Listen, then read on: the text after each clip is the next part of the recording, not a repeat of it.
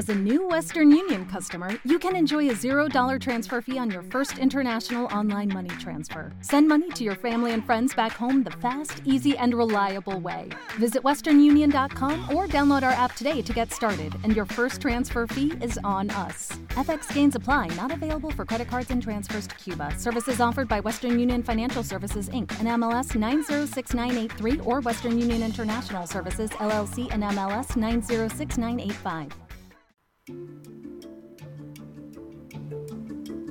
En Casa de Herrero, con Leticia Vaquero. Es Radio.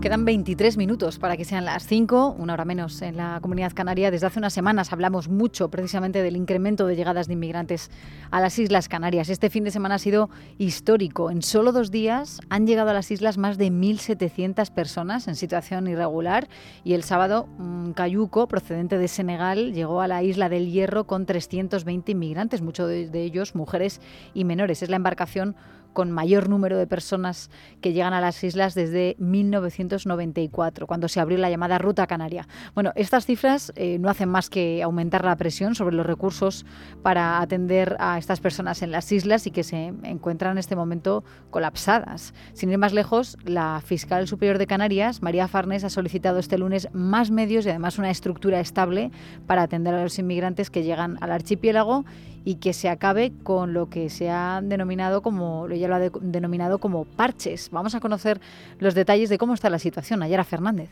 Solo en las últimas horas, 382 personas en situación irregular han llegado a las islas del Hierro y Tenerife. Este fin de semana ha sido especialmente intenso para los servicios de rescate.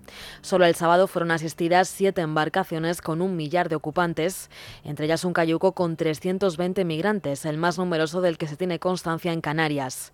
El domingo también se produjeron otros cuatro rescates en medio de la oleada migratoria que está superando todas las previsiones. Íñigo Vilas, director de emergencias de Cruz Roja. Este mes de octubre estaba batiendo todos los récords eh, de, registro, ¿no? de atenciones en, lo que las estadísticas que nosotros eh, tenemos la isla a la que más personas están llegando es la del Hierro, la más occidental del archipiélago. Con las llegadas diarias de migrantes a esta se completan casi todos los recursos que tienen para atender a los migrantes. Además, muchos de los que llegan a las islas son especialmente vulnerables. Es el caso de las embarcaciones que han alcanzado las islas este fin de semana. Sandra Rodríguez es directora general de Protección a la Infancia del Gobierno de Canarias. Los primeros datos que nos han llegado hablan de más de 300 menores que vinieron no acompañados, muchas madres con sus niños. Las llegadas masivas al hierro han obligado a trasladar a los migrantes a otras islas. Solo este fin de semana 700 personas han sido desplazadas, muchos de ellos menores. De hecho, Canarias acoge en estos momentos a 4.000 menores no acompañados. Estamos eh, manteniendo en torno a una cifra no más allá de los 200 menores en el hierro y cada semana estamos procediendo a trasladar menores desde el hierro a Tenerife o a Gran Canaria. Esta llegada ha puesto al límite los recursos para atender a estas personas y ha pillado al Gobierno central sin un plan definido. Prueba de ello es una información que publicaba el país la semana pasada y que mostraba cómo Interior había instalado a los migrantes llegados a Lanzarote en el aparcamiento de la comisaría de Arrecife. La Secretaría de Estado de Migraciones aprobó hace menos de dos semanas la situación de emergencia ante el repunte migratorio en Canarias. El objetivo con esta medida es agilizar los procesos para hacer frente al problema, tal y como ocurrió con la llegada de refugiados tras el inicio de la guerra en Ucrania.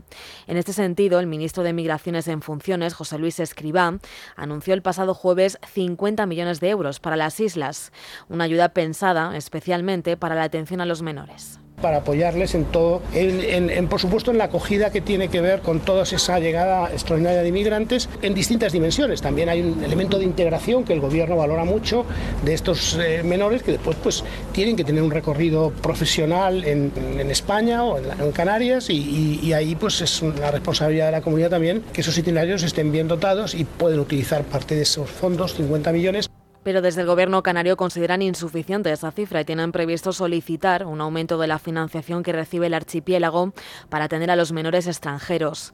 También apelan a la solidaridad del resto de comunidades a la hora de acoger a esos jóvenes.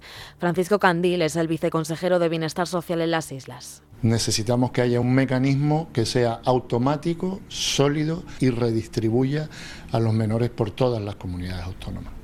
El Ministerio de Derechos Sociales y las comunidades acordaron hace unos días el reparto de 396 menores llegados a Canarias y a Ceuta. Pero algunas comunidades han denunciado falta de transparencia en el reparto de migrantes. Es el caso de Aragón. La Secretaría de Estado de Migraciones trasladó en los últimos días a 200 migrantes a la provincia de Huesca que llegaron irregularmente a Canarias. Desde el Ejecutivo aragonés se mostraron molestos porque ese traslado se llevó a cabo sin aviso previo. Aún así, Carmen Susín, consejera de Bienestar Social y Familia del Gobierno aragonés, ha mostrado su disposición a seguir colaborando en la acogida de estas personas. Se está evaluando las personas que ha llegado, cuál es su, proceso. Eh, algunos eh, tienen un estatuto de protección internacional porque vienen de países eh, en guerra, otros quieren continuar camino porque tienen familia o tienen amigos en otros sitios. Mientras tanto, la Fiscalía Provincial de Tenerife ha denunciado a través de una nota publicada por The Objective que están teniendo muchos problemas para desarrollar su trabajo por la falta de medios. Dicen que está siendo imposible, por ejemplo, verificar la edad real de los inmigrantes que ingresan en Canarias, diciendo ser menores no acompañados. La Fiscalía sostiene que muchos de los que llegan afirman tener menos de 18 años, aunque son mayores, para evitar ser expulsados de España.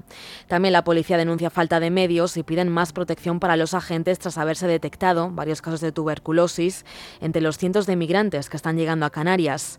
Entre el 1 de enero y el 15 de octubre han llegado al archipiélago un total de 23.537 personas, un repunte que no se recordaba desde la crisis de los cayucos de 2006 y lo que queda, porque esas son las previsiones de algunos sindicatos como Jupol, al que por cierto voy a saludar a su portavoz, Ivonne Domínguez. Ivonne, ¿qué tal? Buenas tardes.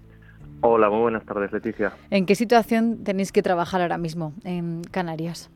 Pues una situación eh, yo la podría calificar como dramática e insostenible. Eh, habéis hecho un avance muy bueno con todos los datos que de la, de la llegada de cayucos. Eh, en lo que va de año ya han llegado más de 25.000 personas a, Canarias, a islas muy pequeñas como, como el Hierro. Solo en el día de hoy han llegado, según unas informaciones, en torno a 570 personas, en otras dicen hasta 800. En los últimos tres días, más de 2.200 personas. En el Hierro están atendiendo eh, por parte de Policía Nacional eh, a esas personas que llegan solo siete eh, policías nacionales, cuatro compañeros que, son de la Brigada de Extranjería y tres de Policía Científica. como bien ha indicado la Fiscalía Provincial, esto es improvisación tras improvisación, parche tras parche. No hay una previsión, no hay ningún protocolo. ahora han abierto el CIE de olla fría con tiendas de campaña para alojar allí a los, a los inmigrantes el ministro Escriba ha escuchado que, decía como elemento de integración eh, una partida de 50 millones de euros. El, ministro de, Migración lo que podría hacer es ir a Canarias y ver en la situación en la que están los, inmigrantes y los policías y, ver si cree que así puede haber algún elemento de integración, como él mismo ha dicho. Mm. La situación, como digo, es absolutamente insostenible. Y al final los agentes, los compañeros suyos que eh, tiene distribuidos en diferentes islas en, Canarias, sobre todo en el Hierro, nos decía con siete compañeros que están ahí de Policía em, Nacional, mm, cómo trabajan en su día a día, además de, bueno, primero el, drama humanitario pues que supone, pero también el riesgo para los compañeros, porque lo comentábamos antes, hay riesgo de, contraer la tuberculosis, ¿no? Que muchas personas vienen con esa enfermedad. Sí, efectivamente, nos, nos preocupa la situación, entre otras muchísimas cosas, la situación sanitaria en la que vienen personas, pero también la propia integridad de, mis compañeros de Policía Nacional y en el Hierro también es verdad que está la Guardia Civil, pero también están absolutamente desbordados porque si esas personas por lo que sea se amotinan, corre, corren riesgo físico nuestros compañeros. Es verdad que ahora se ha desplegado UIP y UPR en, todas las islas, pero he hablado con los compañeros de UIP y me dicen que están también absolutamente desbordados. Es que esto, como, como decía, es improvisación tras improvisación si el Ministerio no reconoce que tiene un error, o, que, o mejor dicho, que tiene un problema, ¿cómo va a solucionar ese problema? Hoy me han contado compañeros de Tenerife, voy a contar algo que parece surrealista.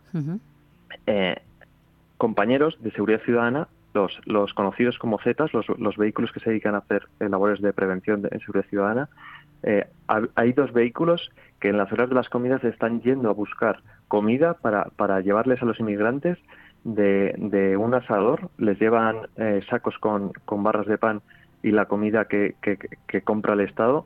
Y, lo, y, a eso se están dedicando policías nacionales que evidentemente dejan de hacer, hacer sus labores de, de seguridad ciudadana en Tenerife. Y la, una ciudad como es Tenerife, Santa Cruz, con 400.000 personas, ha, habido momentos que se ha quedado sin setas en la calle. Es decir, si una persona tiene un problema y llama a la Policía Nacional, no se le está pudiendo atender porque esos policías están atendiendo a esos inmigrantes. Esa es la situación actual de Canarias que no está reconociendo ni, ni diciendo el Ministerio Interior. ¿Y cómo valoran las medidas que se han adoptado hasta el momento por las administraciones? No solamente para hacer pues frente al incremento, porque, por ejemplo, sabemos ¿no? que hay sí que hay dos aviones ¿no? que puede utilizar la Guardia Civil para la patrulla de las, de las costas y que ellos mismos, bueno, algunos sindicatos como la UGC también eh, se han sentido un poco molestos diciendo que poco pueden hacer, nada más que avistar ¿no? desde el cielo los cayucos que ya están llegando. Sí, también lo han dicho nuestros compañeros de Jucil, es que las cifras son las que son. El, ministro de Interior fue hace dos semanas a, África, a Senegal, hizo una visita en varios países y, dijo eh, que había, se habían evitado que llegaran 7.000 personas. Luego fue a Canarias y, en poco más de cuatro días dijo que se habían evitado la llegada de 12.000 personas. Pero dato mata relato. Eh, estamos viendo que la visita del ministro Interior, tanto a África como a Canarias no ha servido absolutamente para nada. Desde que, desde que el ministro ha visitado Canarias no han hecho más que seguir llegando cayucos. No ha servido absolutamente para nada. Eh, se, se, están poniendo parches, se están haciendo anuncios a bombo y platillo que no están sirviendo absolutamente para nada. Eh, yo creo que es que no les preocupa eh, ni la situación de, de, esos inmigrantes, porque desde luego que hacinados como están, no, no son unas condiciones dignas ni, tan siquiera para ellos. Y ya no digo para mis propios compañeros de la Policía Nacional, que evidentemente es lo que a mí, como representantes, me preocupa. Pero creo que el Gobierno, eh, sinceramente, puede hacer algo más y se deben implicar todas las administraciones eh, competentes, porque eh, no solo el, ministro, el Ministerio Interior, también el, el Ministerio de Migraciones y el ministro Escriba no solo hacer esos anuncios a bombo y platillo, sino, sino ir a Canarias y ver cuál es la, situación, porque recuerdo que es ministro de Migraciones. Desde luego. Ivonne Domínguez, portavoz de Jupol, muchas gracias por contarnos cómo lo estáis viviendo, dónde está viendo el fallo o la cantidad de fallos en este problema. Mucho ánimo y volveremos a hablar en los próximos días. Esperemos que todo, que todo mejore. Un saludo. Muchísimas gracias, Leticia. Lo transmito a los compañeros. Un saludo.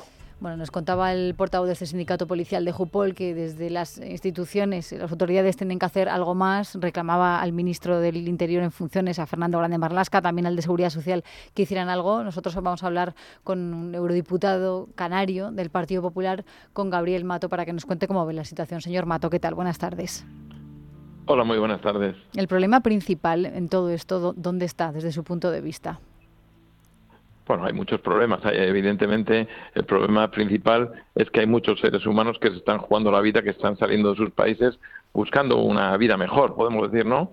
Muchos mueren en intento y otros llegan a sitios donde no se les puede atender. ¿Y cuál es el problema frente a eso? Bueno, es que se está mirando hacia otro lado. Yo creo que el gobierno de España no ha asumido en modo alguno su responsabilidad en materia migratoria y no ha querido entender que esto no es un problema de Canarias, que es un asunto de Estado pero, pero no están asumiendo la responsabilidad. ¿Por qué? Porque el presidente del gobierno, Pedro Sánchez, lleva muchas semanas mirando a Waterloo y no mira a Canarias. Yo creo que tiene que mirar un poco más a Canarias y ver que es una, una situación que es absolutamente insostenible. Canarias no puede asumir sola la situación en la que está ahora mismo. ¿Y la Unión Europea qué nos dice en todo esto? Recordamos lo que pasó hace solamente unas semanas. Hubo una cumbre en, Granada y no hubo un acuerdo eh, sobre la llegada de la inmigración. ¿no? Y parece que las instituciones europeas sí que reconocen que en España tenemos un problema añadido que supone una puerta de entrada sur a la Unión Europea. Pero ¿y qué? ¿Y qué podemos hacer? Sin lugar a dudas, es un asunto, decía, que de Estado, pero que hay que hacer partícipe al resto de Europa. Y no nos olvidemos de algo, es que hoy la presidencia del Consejo la tiene España, la presidencia de turno.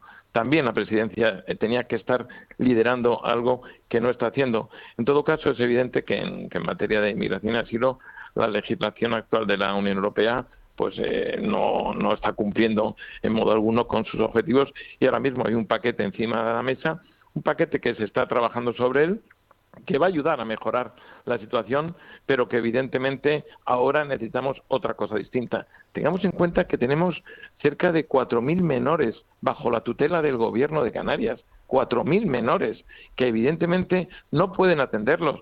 Se han derivado, pues no llegan a, me parece, a 350 a otras comunidades autónomas, ¿no?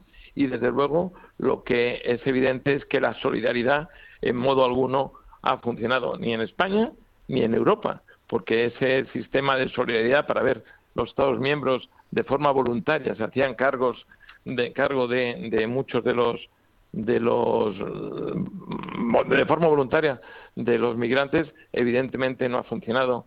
Se han llenado muchas veces la boca no de, decir eh, welcome refugees de lo que yo llamo solidaridad de pancarta pero a la hora de la verdad nos han dejado absolutamente solos. Y de Canarias como decía no puede sola necesita hay muchísimos más fondos se necesita una financiación estable no para que haya una red de, nacional de acogida y sobre todo se necesita coordinación. Tiene que haber un mando único. No puede ser que el ministro Maslasca vaya a Canarias y diga que, bueno, pues que se cuentan ahora mismo, o, escuchaba, ¿no? Al representante de, de Jupol, dice que se cuentan con los medios materiales y, y personales necesarios para hacer frente a la llegada, ¿no? Un desafío, y decía textualmente que estamos haciendo frente de una manera razonablemente eficaz. ¿Cómo se puede decir que se está haciendo de manera razonablemente eficaz la eh, situación que se está viviendo en Canarias? Pues efectivamente, por lo que usted decía, porque están mirando hacia, hacia otro sitio. Don Gabriel Mato, eurodiputado del Partido Popular, gracias por dedicarnos estos minutos. Un saludo. Muchísimas gracias a ustedes. Un abrazo fuerte.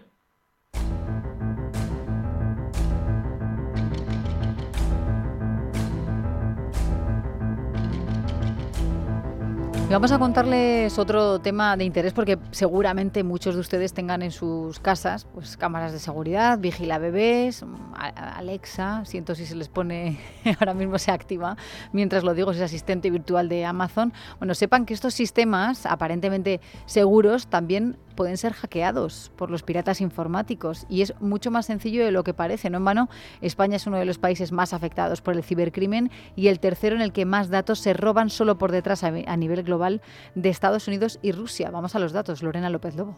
Vivimos en un gran hermano permanente, cámaras en las carreteras, en los comercios, en la oficina, en nuestro edificio e incluso dentro de nuestro propio hogar todo por nuestra seguridad, pero ¿realmente sabemos quién vigila al otro lado? En la cocina, que fue donde pasó, primero empezó a moverse la cámara, o sea, de un lado que yo me movía, luego del otro se empezó a mover y yo, esto está muy extraño. Pero bueno, y ya empezó a hablar, me empezó a decir como que date la vuelta, pero con voz de robot, no con voz de persona. Cuando me asusté fue cuando date la vuelta y enséñame las nalgas o algo así. Yo dije, no, ¿qué es esto? Testimonios inquietantes como este que ha recogido nuestra compañera de la mañana, Vanessa Vallecillo, y que hacen patente la vulnerabilidad de estos aparatos si no se configuran y protegen correctamente. Para acceder a estas imágenes privadas no se requieren tampoco grandes conocimientos informáticos. Basta con buscar en Internet y encontrar una larga lista de cámaras accesibles. Lo explica este programa Javier Pastor, editor de la web de tecnología Shataka. Existen buscadores que se parecen a Google, pero que sirven precisamente para mostrar dispositivos vulnerables y quienes tienen experiencia en este ámbito pueden encontrar de forma relativamente fácil cámaras de vigilancia que deberían ser privadas para una familia, por ejemplo, pero que sin saberlo ellos están emitiendo de forma pública. A partir de ahí pueden no solo ver lo que pasa, sino que en algunos casos pueden incluso controlar esos dispositivos. Es lo que ocurre con los vigilabebés que instalamos en el cuarto de los niños. En Estados Unidos, uno de estos hackers, a veces pedófilos, se dirigió a una pequeña de 8 años ante la que se presentó como Santa Claus. Lo mismo contó a Es Radio Maripaz, que preocupada porque su hijo de un año se despertaba todas las noches llorando aterrorizado, descubrió la voz que salía del aparato que enfocaba su cuna. Y una noche con mi marido estábamos eh, los dos acostados durmiendo y los dos escuchamos como una voz masculina le hablaba. No entendí en qué idioma le hablaba, pero sí se escuchaba claramente. Eh, corrimos a su habitación y escuchamos a la persona y mi hijo llorando, mi marido tiró la cámara, la desconectó de un tirón y nunca más la conectamos. Hablamos de un tipo de producto de estas cámaras de vigilancia que antes era algo elitista y se ha popularizado con los años gracias al abaratamiento de su precio y su complejidad de cara al usuario. Cámaras y aparatos que van en su mayoría conectados a Internet a través del router de nuestra vivienda, lo que puede hacer estas imágenes accesibles a ojos ajenos. ¿Cómo lo hacen? Bueno, aprovechando normalmente agujeros de seguridad que suelen aparecer en estos dispositivos, que forman parte de esa famosa Internet de las cosas en la que todo está conectado a Internet, desde el móvil y la consola hasta la lavadora o las citadas cámaras de vigilancia. Para ello aprovechan vulnerabilidades conocidas, pero no corregidas por los fabricantes, o por ejemplo contraseñas genéricas. Problemas que pueden solucionarse con algo tan sencillo como cambiar la contraseña que viene por defecto, poner una más segura y modificarla cada cierto tiempo. Y para mayor protección, los expertos recomiendan además mantener tapada la cámara de nuestro portátil e incluso de nuestro móvil cuando no la estemos usando. En el caso de los vigila bebés, mejor los que no van conectados a la red. Bueno, no están mal estas recomendaciones que creemos pueden ser ampliadas por Lorenzo Martínez, es director de Securizames, una empresa española que está especializada en ciberseguridad. Lorenzo, ¿qué tal? Buenas tardes. Buenas tardes. Pues eh, la verdad es que las recomendaciones son bastante completas las que se han dado, eh, sobre todo lo que contaban de, que hay buscadores que te permiten eh, identificar cámaras que están emitiendo en ese mismo momento y bueno, pues que llegado el caso eh, es, bastante sencillo porque simplemente están publicando de, de, manera pública, valga la redundancia, lo que están mostrando. ¿no? Eh, en, otros casos, muchas veces eh, la, que no tenga una contraseña distinta a la habitual, que no hayamos, no, nos hayamos molestado en cambiar siquiera la contraseña por defecto del, dispositivo, pues es algo que también puede hacer que sea peligroso, ¿no? Muchas veces es que, insisto, o sea, eh, si, si, uno se lee, se lee, el manual y aplica unas mínimas medidas de seguridad, eh, ya la cosa se complica mucho a un atacante. Bueno, estamos hablando sobre todo de cámaras, ¿no? Y el tema de los vigila bebés, que más de uno ahora estará realmente preocupado, yo la primera. Pero eh, hablamos también de otros dispositivos que van con voz y que puedes pedirles música, por ejemplo, y ahí también, ¿de qué manera pueden estar vigilándote? Pues, eh, a ver, los dispositivos entiendo que te refieres como Alexa o Echo, ¿no? Que, que están, que les, que les puedes decir que, que, bueno, pues, eh, que sean tus asistentes personales, ¿no? Al fin y al cabo, eh, para, para proporcionarte algún tipo de servicio.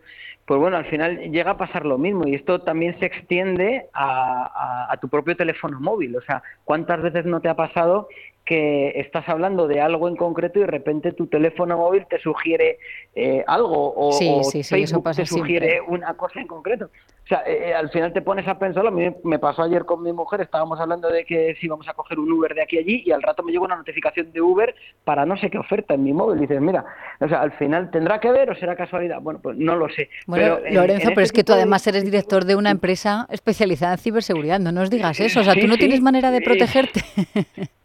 Sí, o sea, por ejemplo, para que te hagas una idea, yo las cámaras de seguridad de las cuales dispongo, que las tengo las tengo puestas, eh, yo, sí que las he configurado, creo que bien, vamos, al momento a mí no me habla nadie por las cámaras, ¿sabes? O sea que entiendo que está correcto. Pero, pero lo que te quiero decir que entiendo que sí que es cierto que eh, para personas que no se dedican a esto, eh, pues pueda llegar a, ser complejo y simplemente te tienes que fiar que como lo pone el fabricante está bien, ¿no? O sea, pero, pero sí que es verdad que insisto en que la parte de los vigila bebés eh, se me hace bastante complicado y sobre todo hay que entender cómo funcionan ese tipo de dispositivos. Es decir, hay dispositivos que eh, te hacen exponer un, eh, desde tu router algo hacia Internet de forma directa, lo cual es más peligroso que en casos en los cuales el propio dispositivo se está conectando hacia Internet al proveedor del servicio de vigila bebés, ¿vale? O sea, eh, el problema que podemos tener ahí es que esto, el acceso a ese servicio se haga a través de un usuario y contraseña y no seamos suficientemente cautelosos poniendo el usuario y la contraseña. Es decir, que pongamos una contraseña muy débil que al final lo que hace es que mm, un tercero malintencionado pueda empezar a probar. También otro problema que puede haber es la reutilización de contraseñas, es decir, eh, es bastante típico que un atacante o alguien se encuentre un montón de, em, bueno, se encuentre una relación entre un usuario o un correo electrónico y una contraseña que es la misma contraseña utilizada en un montón de servicios distintos. La reutilización también genera que un tercero pueda acceder a servicios que mm, en principio no, no tienen ninguna vulnerabilidad, pero les estás dejando tú entrar porque el usuario y la contraseña la has reutilizado y ha sido publicada en algún sitio. O sea, que cada caso es distinto, o sea, que no, que, que, no se puede generalizar, no, esto pasa por esto en concreto. Pues Lorenzo Martínez. los servicios son vulnerables. Sí, sí.